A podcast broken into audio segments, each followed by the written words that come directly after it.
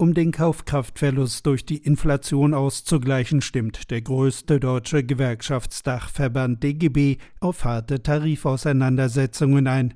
Es gehe auch um einen Ausgleich für weitere erwartete Teuerungen. Menschen mit geringeren Einkommen hätten unter der Krise besonders gelitten.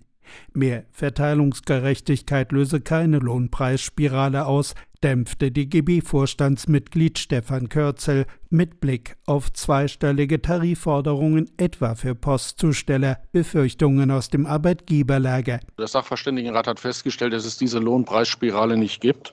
Ich bin tatsächlich gespannt, wenn wir jetzt über die Ergebnisse der großen Unternehmen auch sprechen, inwieweit dann die Debatte über die Gewinnpreisspirale aufkommt. 8,4 Milliarden Euro Gewinn bei der Deutschen Post und jetzt Knausrigkeit bei den Löhnen für die Beschäftigten, die das erwirtschaften. Das verträgt sich nicht miteinander. Das ist auch niemandem mehr erzählbar. Staatliche Subventionen gern, um so die wettbewerbsfähige Transformation des Wirtschaftsstandorts Deutschland voranzubringen.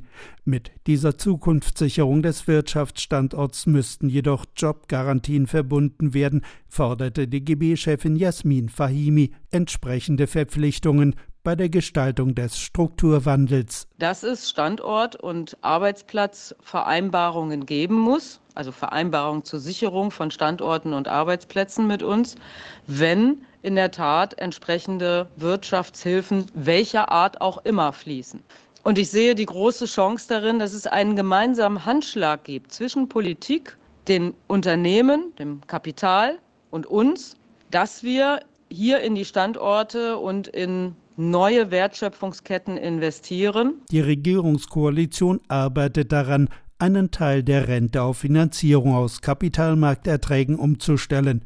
Anja Piel, DGB-Vorstandsmitglied, warnte vor Risiken, die durch eine Umstellung auf eine Aktienrente entstehen könnten. Wir werden als DGB sehr genau darauf achten, dass es nicht zulasten der Beitragszahler geht. Nämlich was nicht passieren darf, ist, dass Kapital, was da angesetzt wird, zulasten der Beitragszahler geht und auch nicht das Risiko.